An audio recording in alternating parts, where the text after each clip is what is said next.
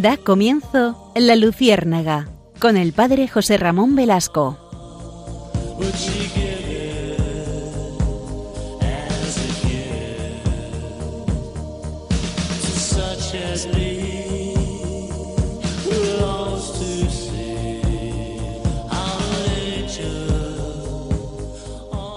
Corría el año de 1965, en concreto nos encontramos en el día 15 de septiembre del año 1965. Ustedes recordarán que ese año eh, Pablo VI clausuraba el, Concilio Vaticano II, el 8 de diciembre, pero antes de la clausura, Pablo VI publica una carta apostólica que es, se titula Apostólica Solicitudo, promulgada motu propio y, por el cual constituye el sínodo de los obispos para la Iglesia Universal.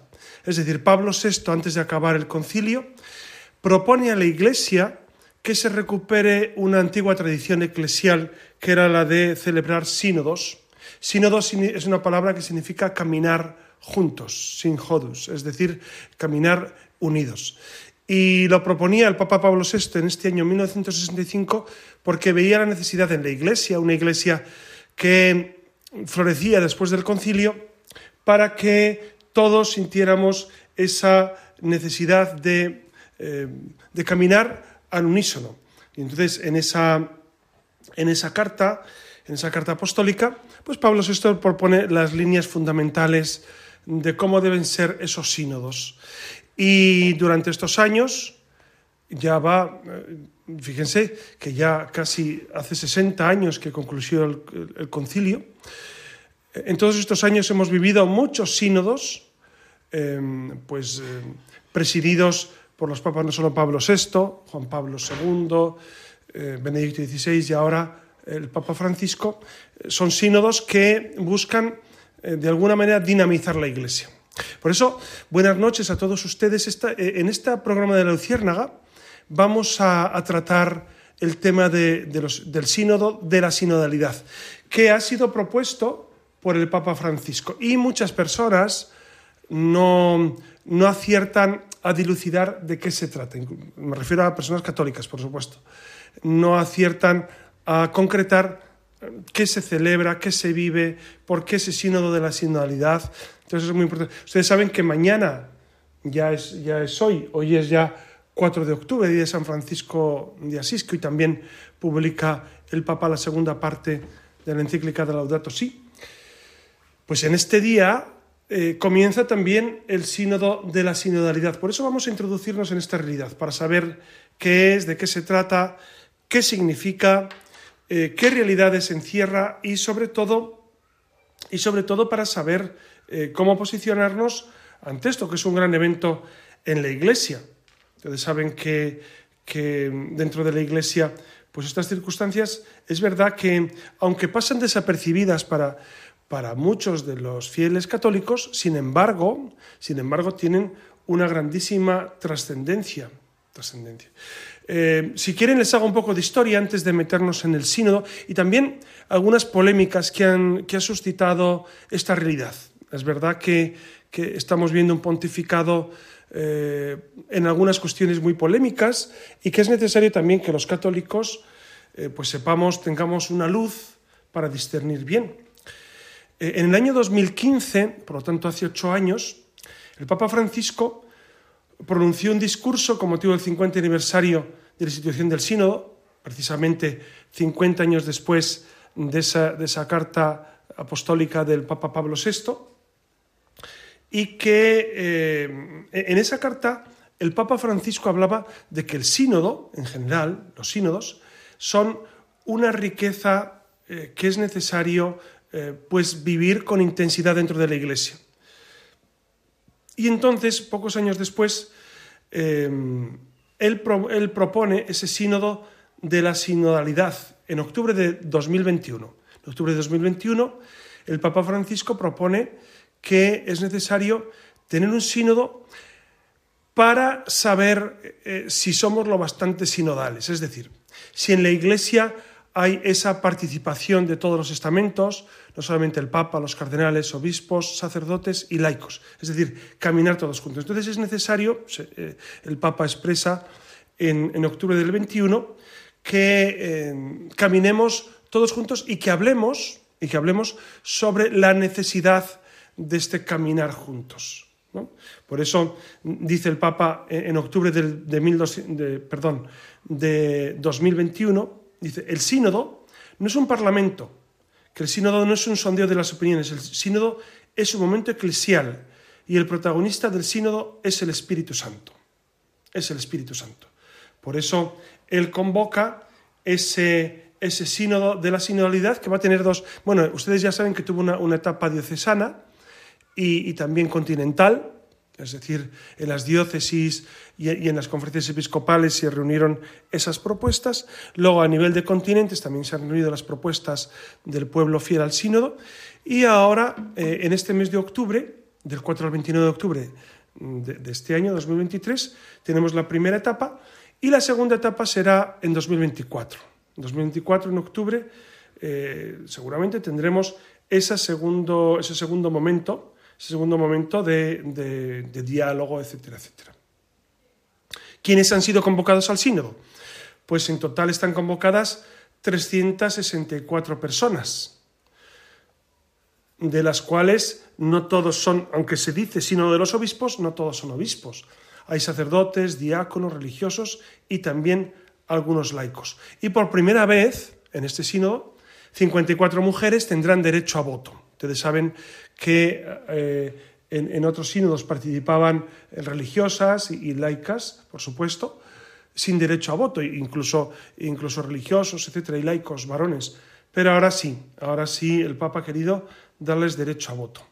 ¿Y, de qué se trata este sínodo? Pues como les decía, eh, entre las cuestiones que, deben ser examinadas eh, se encuentran pues cuestiones que, que el Papa o por lo menos algunos padres sinodales o algunas conferencias episcopales han creído necesario eh, poner sobre la mesa, sobre la mesa. Y incluso algunos medios de comunicación hablan de cuestiones que deben ser examinadas, cuestiones que ya no son tanto del diálogo dentro de la Iglesia, que el diálogo existe desde siempre, ¿no? desde siempre, desde que Pablo le dice a Pedro, a Pedro el primer papa, algunas cuestiones fundamentales sobre cómo em, pues relacionarse y cómo, y cómo conducirse, em, siempre ha habido este diálogo, es decir, los papas no son autócratas que, que promulgan leyes porque a ellos les, solo a ellos les considera, eh, lo consideran oportuno. El Papa tiene su colegio cardenalicio, que es consultor, eh, los consulta, luego tiene, por supuesto, su curia vaticana, su secretaría de Estado, etcétera, etcétera. Es decir, eh, el Estado Vaticano y, la Santa Sede y, la cúpula de la Iglesia, que lleva 21 siglos en esto, que es la institución que más tiempo lleva en el mundo eh, como institución universal, pues ya sabe mucho de, este modo de, obrar. ¿no? Entonces, los temas fundamentales de este sínodo que vamos a empezar mañana, 4 de octubre, es ese cómo caminar juntos. Y luego han surgido algunas cuestiones que han propuesto eh, algunas conferencias episcopales, porque mm, hay temas que realmente en la Iglesia están ahora eh, de, candente actualidad, sobre todo eh, algunas personas que se sienten excluidas de la Iglesia. también se hace referencia a, pues a la posibilidad de ordenar eh, hombres casados como sacerdotes, el, acceso de la mujer al sacerdocio, etcétera, etcétera. Eh, también la, eh, pues la inclusión de, de varios tipos de, de, personas con desviaciones sexuales, por ejemplo, homosexuales, etcétera, etcétera.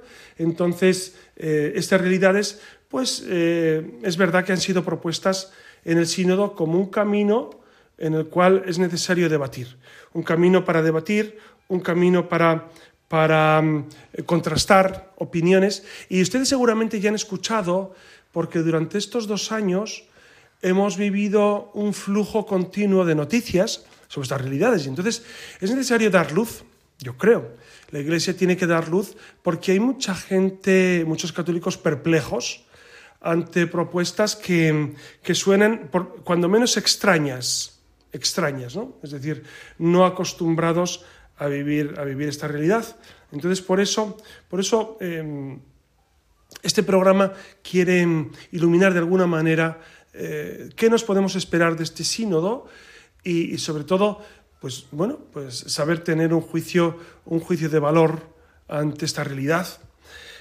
Incluso el Papa Francisco ha salido, pues, eh, pues en, en, prensa, incluso eh, eh, en, en, el famoso, el famoso um, momento que, que, siempre tiene después de, después de alguna jornada, cuando, cuando viaja a Lisboa, viaja a Mongolia y ha regresado y en el avión, ustedes saben que en el avión siempre, ya, esto ya lo hacía Juan Pablo II y, y por supuesto Benedicto XVI, en el avión pues responde a las preguntas de los periodistas.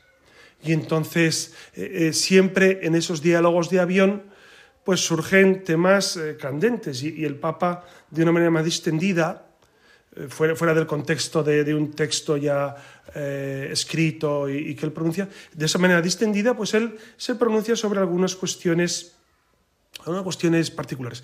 Y cuando volvía de Mongolia, saben que a final de agosto tuvo ese famosísimo viaje a Mongolia, el 31 de agosto volvía de allí, y, le preguntaron sobre este sínodo de la sinodalidad. Entonces el Papa respondía, en el sínodo no hay lugar para la ideología, es otra dinámica. El sínodo es el diálogo entre los bautizados sobre la vida de la Iglesia, sobre el diálogo con el mundo, sobre los problemas que afectan hoy a la humanidad. Pero cuando se piensa en tomar un camino ideológico, el sínodo termina confrontar entre hermanos y hermanas y confrontar la doctrina de la Iglesia. Es decir, el Papa lo que expresa es que eh, el sínodo tiene que ser un lugar de diálogo, de apertura al mundo. Digamos que, que está muy en, en, línea con lo que Juan XXIII propuso para el Concilio Vaticano II. Ustedes saben que cuando Juan XXIII, que fue un papa que, que duró apenas cinco años en pontificado, ¿no? pero que sorprendentemente convocó el Concilio Vaticano II y él decía que habría que abrir las puertas, perdón, las ventanas de la iglesia para que entrara el aire fresco y una iglesia, y era un concilio pastoral, el Concilio Vaticano II. Y, Juan XXIII quería que la iglesia dialogara con el mundo, ¿no? En un mundo muy cambiante, los años, imagínense, después de la Segunda Guerra Mundial, en los años 50, 60, un mundo sumamente cambiante a todos los niveles. Y Juan XXIII quería esa, esa postura de diálogo en ese concilio pastoral. Bueno, pues algo así propone también el Papa Francisco de convocar un concilio, un perdón, concilio, un sínodo, un nuevo sínodo, porque ya ha convocado varios, varios sínodos previos sobre la juventud, sobre la vocación, sobre la familia, etc. Entonces, este, este nuevo sínodo es convocado para, para de alguna manera, eh, volver a poner a la Iglesia en ese diálogo con el mundo. De hecho, le preguntaron en ese avión que volvía de Mongolia eh, sobre el sínodo y decía que, que, la cuestión del sínodo no era invento de, del Papa Francisco, por supuesto. Era, era, una realidad que ha surgido en la Iglesia católica a partir, especialmente a partir de Pablo VI, porque ya existía en la antigüedad. Y que las iglesias orientales pues lo viven con mucha naturalidad lo ven con mucha naturalidad. ¿no? Entonces, eh, eh, el sínodo de la sinodalidad no es, no es una, pues una, una ocurrencia extemporánea, sino algo que el Papa eh, pues defiende como un punto necesario, necesario. ¿no? Por eso él, él, continúa diciendo en esa entrevista que mm, el proceso, el, sentido del proceso sinodal es salvaguardar ese clima. Esto no es un programa de televisión donde se habla de todo, no. Hay un momento religioso, hay un momento de intercambio religioso.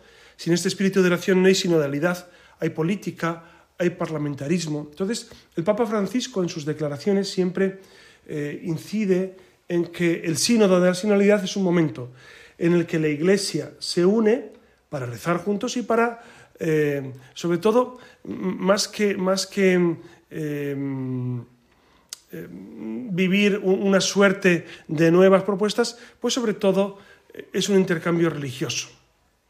Pero el Papa también se hace eco de algunas críticas que han surgido en el seno de la Iglesia.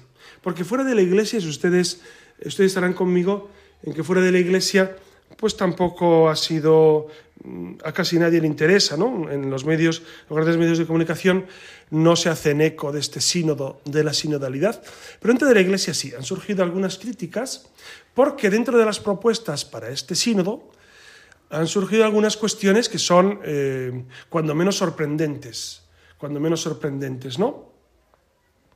Y, y, el Papa, cuando habla de estas, de estas eh, propuestas, él, incide en que, en que el sínodo no es hacer política, no es política, al contrario, es, eh, es vivir unidos en el camino del Señor. ¿no?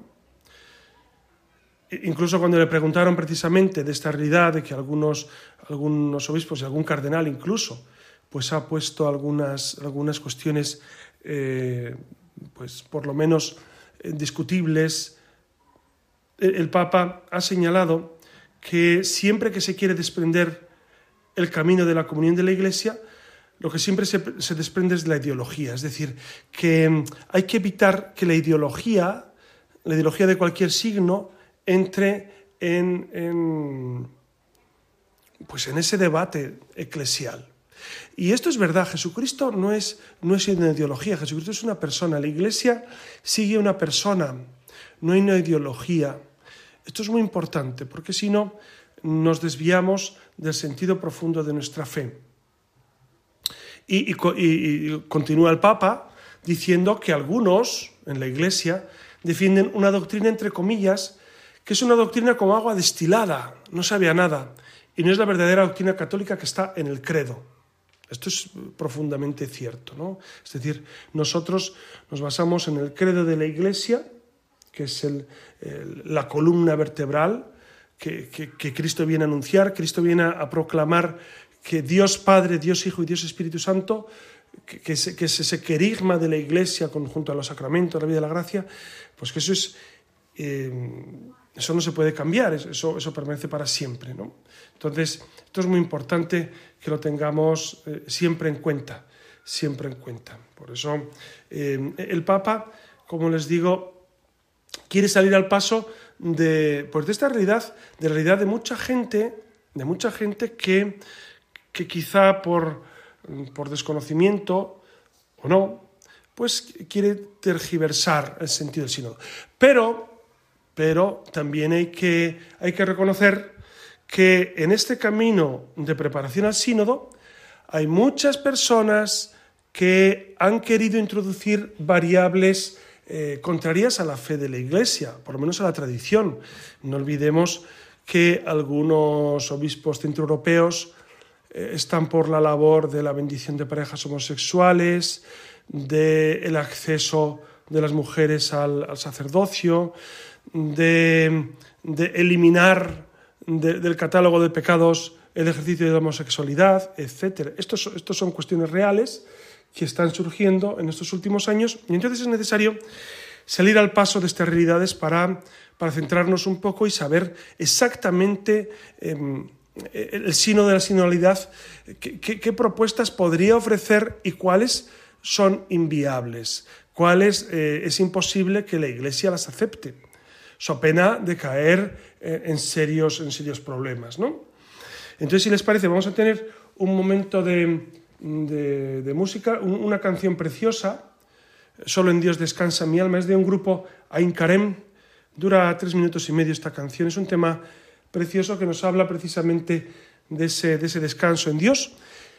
Porque para el sínodo, para vivir esta realidad, necesitamos vivirlo desde Dios, y no, eh, es pero no solamente el sínodo de la sinodalidad, es decir, toda nuestra vida está hecha para vivir en el Señor, pero es necesario eh, confiar en el Señor especialmente en esta tesitura.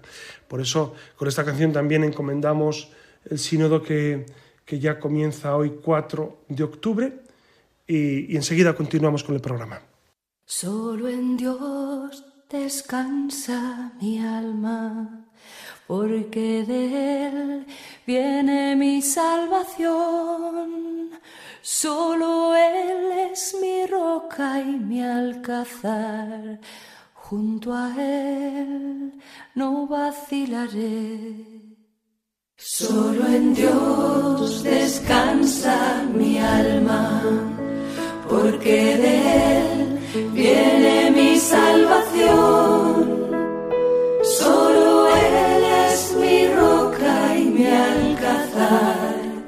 Junto a Él no vacilaré. ¿Quién sostiene la esperanza? ¿Quién consuela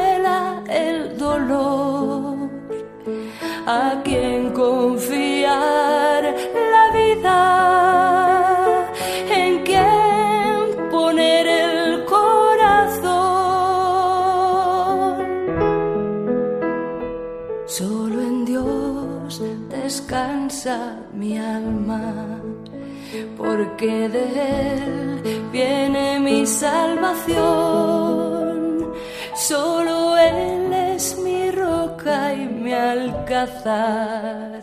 Junto a Él no vacilaré. Solo en Dios descansa mi alma, porque de Él viene mi salvación. Es mi roca y mi alcázar. Junto a Él no vacilaré.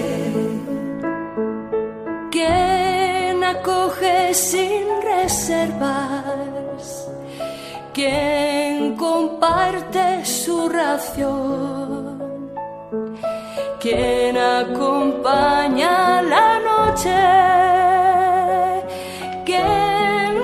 parte por amor.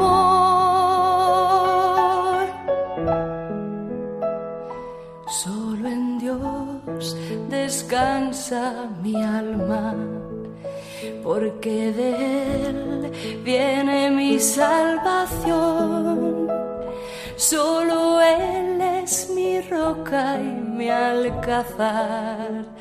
Junto a Él no vacilaré. Solo en Dios descansa mi alma, porque de Él viene mi salvación.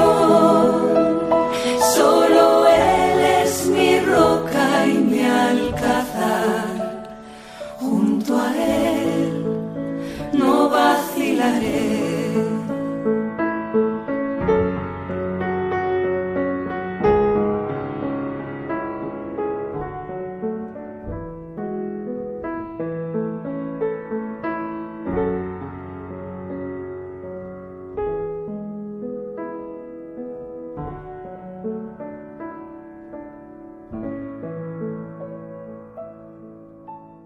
Y continuamos con nuestro programa en la Luciérnaga. Ya saben que, que pueden eh, escribirme al mail del, programa la luciérnaga arroba radiomaria.es y allí pues amablemente contesto a lo que, a lo que me preguntan. Y, y es verdad que hay muchas sugerencias que me ayudan para mm, realizar los programas y para saber los temas que les preocupan. Creo que este tema del sino de la sinodalidad es muy importante por eso lo estamos tocando hoy, y porque he descubierto que hay mucho desconocimiento entre los católicos sobre esta realidad y es necesario profundizar en ella. Y he encontrado un texto eh, que, a mí me ha ayudado pues, a valorar esta realidad, eh, que eh, es, ha sido escrito por Alberto Sanguinetti, que es obispo emérito de Canelones, en Uruguay, y que lo publica en Info Católica y que este obispo emérito, saben que los obispos eméritos tienen una gran virtud y es que son muy libres. Son muy libres y eso es una bendición muy grande porque los obispos eméritos, igual que los curas eméritos seguramente, o, o en general la gente que, que, ya ha pasado una cierta edad y que, y que esa libertad se manifiesta en que, en que se expresa con absoluta transparencia porque no, depende su vida de, la verdad. Y es una maravilla. Y esto es un fenómeno que yo observo. Debería ser eh, que, todos este, viviéramos en esa verdad y la comunicáramos, independientemente de, de dificultades que nos puede traer. Si es verdad, es verdad. Y entonces no hay que esperar a ser emérito, a jubilarse, para comenzar a decir la verdad sobre las cosas. Pero eh, aprovechemos este don de, estos obispos, y estos cardenales eméritos, que, porque se expresan con libertad. Y esto es bueno, es bueno que haya ese sentido de libertad. ¿no? Y entonces, en un artículo que, que él titula El sínodo de la sinodalidad, y la banalidad del mal, que publica el 12 de febrero de este año 2023, pues él habla de, primero de esa impresión general del sínodo, del proceso sinodal y de sus documentos. Y, y, es verdad que él se hace eco de algunas críticas, especialmente del cardenal George Pell, que luego entraremos en él, eh, ya, ya falleció el cardenal George Pell, y que de alguna manera pues pone en, entredicho algunas de las cuestiones que se proponen. Y, este, eh, el obispo Sanguinetti, dice que dentro del desorden sinodal, dice, voy a intentar presentar con cierto orden algunas críticas y observaciones. Porque dice, el ambiente no es fácil, leyendo que el cardenal Hollerich, Hollerich es uno de los, de los cardenales que, eh, que están dirigiendo este proceso sinodal. Y dice, el cardenal Hollerich ha señalado a los críticos del proceso llamándolos temerosos de una iglesia en movimiento y diciendo que saben que no pondrán de tener el experimento sinodal. Y habla de experimento sinodal, lo cual es sorprendente, es sorprendente. El sínodo no puede ser un experimento, la iglesia no está en experimento. Jesús no hacía experimentos, ¿no? Nosotros no experimentamos con las almas, con las almas no se experimenta. A las almas hay que guiarlas por un camino de encuentro con el Señor. Y en esto creo que estamos toda la iglesia. Entonces, a mí me sorprende incluso el lenguaje de algunos eclesiásticos al decir que el sínodo es una especie de experimento. Eh, a mí me, causa un poquito de rubor pensar esto, porque, eh, porque claro, la doctrina de la iglesia... Eh, después de 21 siglos, sigue en su columna vertebral idéntica. No experimentamos con las almas.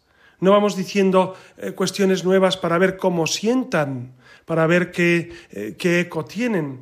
A mí esto me parece fundamental. La doctrina de la Iglesia no es, no es fruto de experimentación, sino fruto de que el Espíritu Santo la guía. Y, comienza este, este obispo, eh, Sanguinetti, haciendo una reflexión sobre, eh, sobre algunos aspectos fundamentales de este sínodo. Por ejemplo, dice, en el logo del sínodo, dice, no hay jerarquía entre, entre personas que están todas en el mismo plano. El obispo y la monja no están delante de ellos, sino entre ellos. Y esto es verdad, si ustedes observan el logo, pues eh, el obispo es uno más, la monja es uno más, supongo que habrá algunos... Eh, los obispos no son uno más en la iglesia, los obispos no son uno más. Los obispos y el obispo de Roma a la cabeza, por supuesto, el Papa, están para confirmarnos en la fe. El obispo no es uno más en la diócesis, no es uno más. Y si me permiten, el sacerdote no es uno más en la comunidad parroquial. Está para servir especialmente a la comunidad parroquial. Por eso, eh, en el logo también surge esta confusión de entrada de, pensar eh, todos al mismo nivel. No, en la iglesia no estamos todos al mismo nivel. Tenemos que, cuanto más eh, arriba estás en el sentido humano del término, estás para servir más. De hecho, el Papa es servus servorum Dei, siervo de los siervos de Dios. Los obispos están para servir a Dios y a los hermanos, los sacerdotes también y los laicos. Entonces, creo que eh, este igualitarismo no es en absoluto eh, propio de la jerarquía de la Iglesia. También hace otra, pequeña crítica. Dice que el uso de los santos padres en el documento preparatorio está al menos fuera de contexto. Fuera de contexto, ¿no? Y, él hace algunas, el obispo Sanguinetti hace algunas reflexiones sobre esta realidad, ¿no? De, de, cómo, de cómo el, uso de esta, eh, se, digamos, que se, se fuerza Hay, hay un forzamiento de, de, esa inclusión de los santos padres para reforzar las ideas fundamentales. Otra cuestión que, que añade este obispo Sanguinetti es el carácter autorreferencial del planteo de la sinodalidad, es decir, que es como mirarse al ombligo, es, mirarnos a nosotros mismos para ver eh, si cómo estamos nosotros. Eh, y claro, la idea fundamental es la Iglesia, que, el Papa Francisco lo ha dicho en muchas ocasiones, la Iglesia en salida, la Iglesia que es un, hospital de campaña, la Iglesia que está llamada a la frontera. Y esto estamos, o en un sentido, o en un sentido más, más castizo que, que le expresa, ¿no? Eh, pues esa realidad de, la, de, balconear, ¿no? que es un término argentino seguramente. Pues, pues algo así, algo así es, es em, algo así es, eh, es, la referencia que hace este obispo diciendo que, que parece que el sino de la sinodalidad es, tiene un carácter autorreferencial simplemente, pero que faltan que faltan expresiones y falta realidad de salir al encuentro del otro, etcétera, etcétera. Eh, incluso eh, en las 58 páginas del documento de, mm, pues, eh, previo al sínodo, hay, hay palabras que no aparecen, como cielo, celestial, paraíso, santidad, creador, redentor, virgen. María es mencionada una sola vez y en una cita. ¿no? Entonces, claro, eh, es sorprendente esto porque el sínodo, precisamente, precisamente un sínodo, tal como lo entendemos pues los católicos de a pie, y me considero un católico de a pie, un sínodo es para reforzarnos en las certezas. ¿no? Nosotros todos necesitamos certezas de la fe, no dudas de fe. Dudas de fe ya nos las, ya nos las incluye el demonio y el mundo y la carne. Entonces necesitamos certezas. Y este punto creo que es esencial.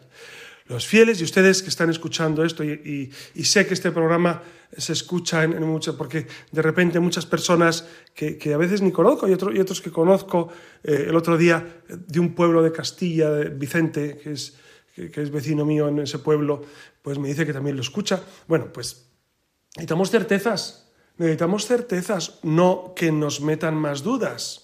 Ya para dudas, por supuesto, que, luego estudiamos teología y vamos resolviendo problemas, pero el pueblo fiel necesita certezas, necesita caminar con seguridad. Entonces, un sínodo de la sinodalidad tiene que ser para resolver dudas, para animarnos a vivir más la fe.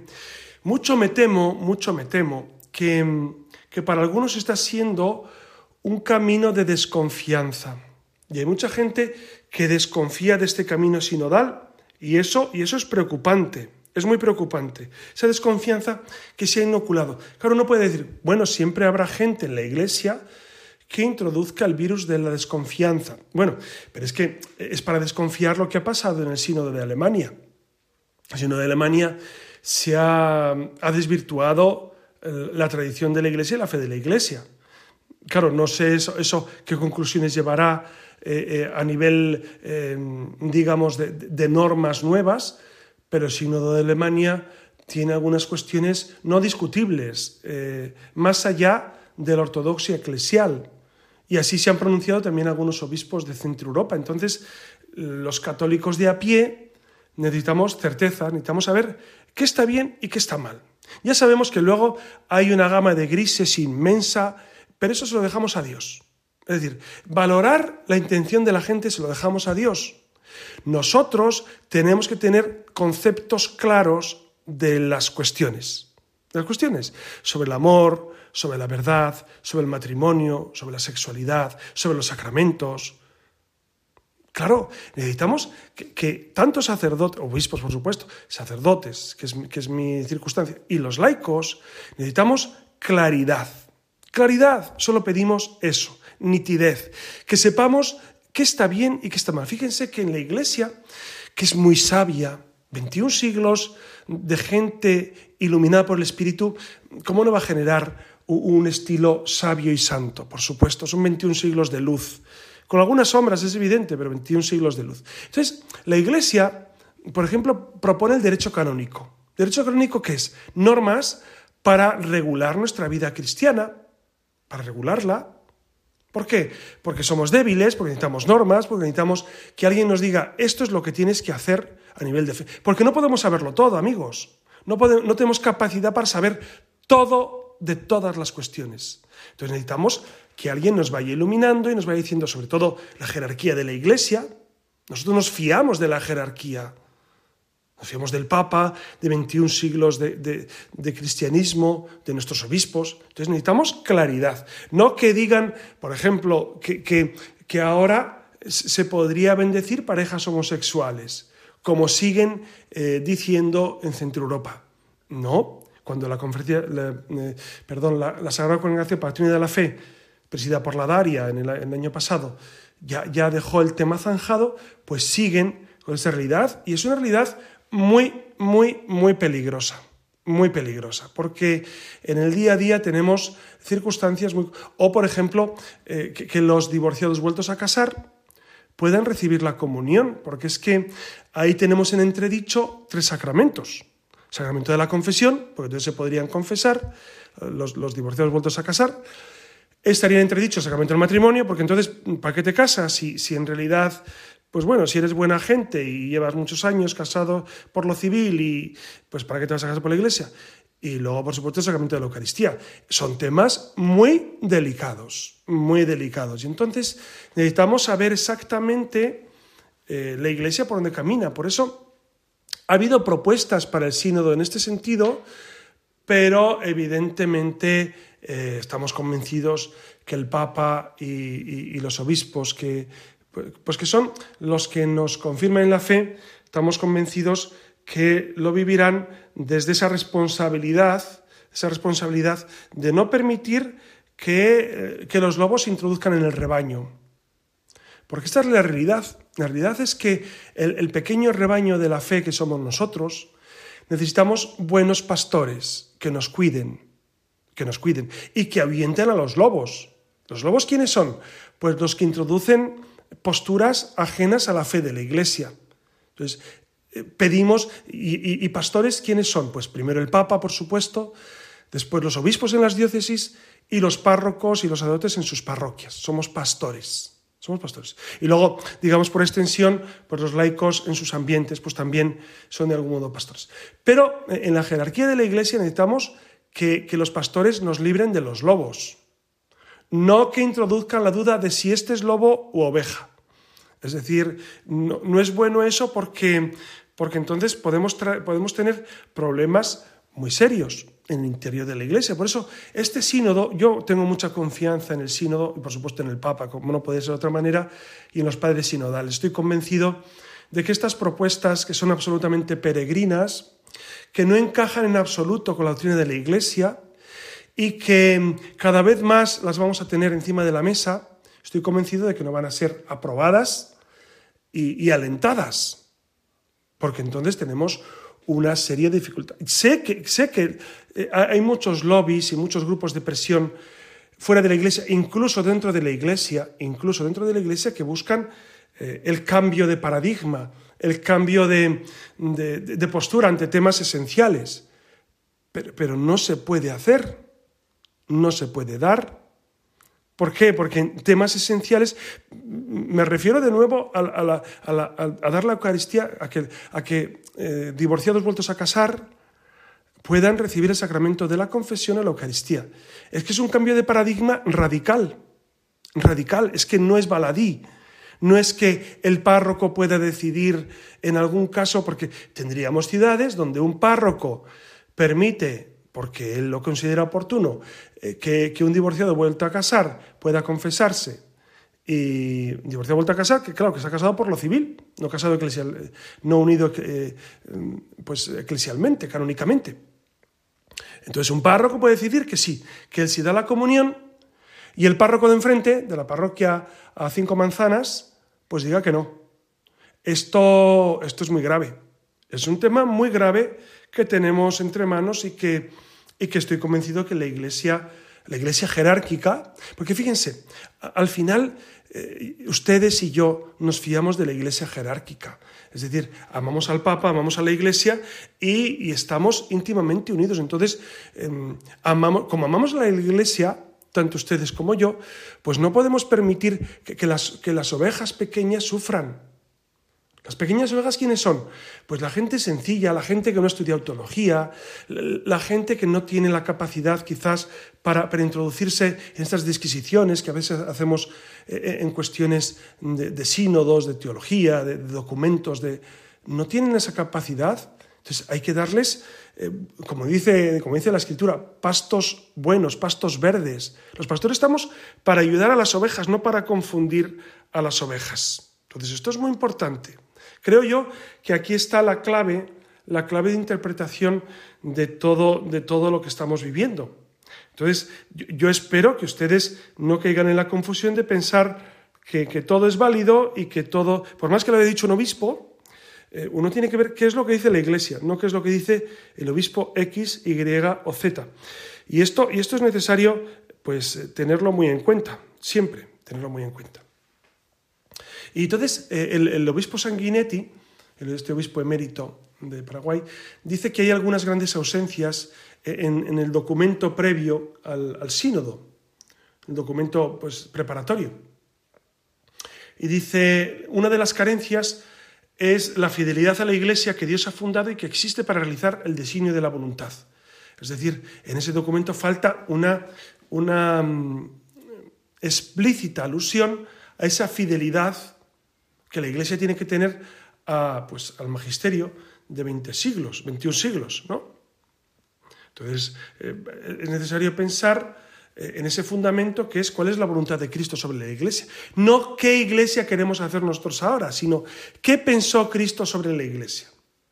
Cristo, que, lo expresan en, en, el Nuevo Testamento, especialmente en los Evangelios, y después en, eh, pues en, las cartas de San Pablo, en el Apocalipsis, etcétera, etcétera. Cristo se expresa ahí, se expresa y, entonces es necesario, em, en el documento, él echa, en menos, él echa de menos precisamente ese ser más fieles a la Iglesia como le instituyó Jesucristo. Después hay un segundo aspecto que le echa de menos y es eh, el desconocimiento de la fe católica por parte de los fieles. Y es verdad, se pregunta a los fieles sobre cuestiones de fe, pero los fieles en muchas ocasiones desconocen, desconocen cuestiones fundamentales de la fe. Entonces, claro, para, imagínense cualquier empresa de cualquier tipo, imagínense que es una empresa, qué sé yo, de ventas, de cualquier, pues si tienes empleados o tienes gente, les preguntas a los que saben del tema, no a los que no tienen ni idea, porque entonces, ¿qué van a hacer? Confundir la realidad, confundir la realidad. Entonces, ese desconocimiento es real, entonces preguntar a los fieles por cuestiones que no entienden es harto complicado.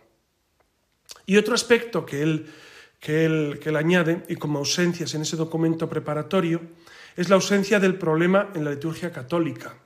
La liturgia católica, es decir, la liturgia católica que es esencial. La liturgia católica es el, es el modo como Dios quiere que sea alabado. Por eso la liturgia católica es fundamental y el Papa, que es el primer liturgo, y, el concilio, son los que van determinando cómo, cómo rendimos culto a Dios. O, si me permiten, cómo Dios quiere que se le rinda culto. Entonces, este, este aspecto es fundamental, fundamental. Entonces, claro, banalizar la liturgia en ocasiones, y sobre esto tendremos algún programa, porque, porque la liturgia eh, a mí me parece cada vez más importante. Fíjense que en el desarrollo sacerdotal también vivimos una profundización. Cuanto más eh, estudiamos y más leemos, pues más profundizamos en las realidades. Y, a mí cada vez la liturgia, que al inicio, cuando me ordené hace unos cuantos años, la pensaba como una cuestión importante, pero, pero no tan esencial, pues poco a poco he ido entrando personalmente, y he vivido esta conversión, en considerar la liturgia como algo fundamental, algo esencial, algo que Dios quiere para mí y para la iglesia. Para mí y para la iglesia. Por eso, por eso yo creo que acierta mucho cuando, cuando habla de esa realidad de introducir pues, la cuestión litúrgica en, todo esto. ¿no? Por eso, la, gran cuestión, la gran cuestión del sínodo, creo yo, sería, sería eh, pues preguntarnos, preguntarnos qué conversión necesitamos nosotros, cómo necesitamos convertirnos, cómo necesitamos volver a Dios, cómo necesitamos ser más apostólicos, vivir más en el Señor. Creo que eso es la cuestión del sínodo fundamental. Y, no tanto si, si, bendecimos parejas homosexuales o, o si las mujeres pueden llegar a ser sacerdotes, sino porque eso entraría casi en el terreno, como decía el Papa Francisco, ¿no? el terreno de la ideología. Y hay que evitar mucho esta ideologización en la Iglesia. Ideologización en la Iglesia. Eh, estamos muy pendientes de este sínodo y vamos a rezar todos los días por el sínodo. A partir de, de hoy, 4 de, de, octubre, hoy día de San Francisco de Asís. San Francisco de Asís saben que el Papa Francisco le tiene grandísimo cariño, eligió el nombre de Francisco precisamente para no olvidarse de los pobres y esto, esto es una realidad eh, esencial, ¿no? que la Iglesia sea para los pobres, no solamente los pobres materiales, sino los pobres que, que, no pueden acceder al torrente de la sabiduría de la Iglesia. Y que ¿Por qué? Porque no tienen capacidad o no pueden o no saben. Y que la Iglesia jerárquica está llamada a anunciar a Jesucristo, a volver a lo esencial. Por eso eh, corren tiempos preciosos, corren tiempos esperanzadores, corren tiempos en los que la Iglesia, estoy convencido, y así lo espero, eh, vivirá una renovación, vivirá... Hay purificación y hay cruz, por supuesto, por supuesto que hay cruz y hay tiempos de purificación y tiempos de confusión. Pero si me permiten, los tiempos de confusión se han producido siempre. Siempre ha habido momentos de, zozobra desde el siglo I, ya en el libro de los Hechos aparecen las primeras herejías, hemos vivido esta realidad, pero vamos nosotros a, sentir internamente con Cristo y con la Iglesia, como dice San de Loyola al final de los ejercicios espirituales, dice reglas para sentir con la Iglesia. Pues eso, ojalá que sintamos íntimamente con la Iglesia. Y nada más, les dejo ya, les doy mi bendición en el nombre del Padre y del Hijo y del Espíritu Santo. Amén. Que tengan buenas noches.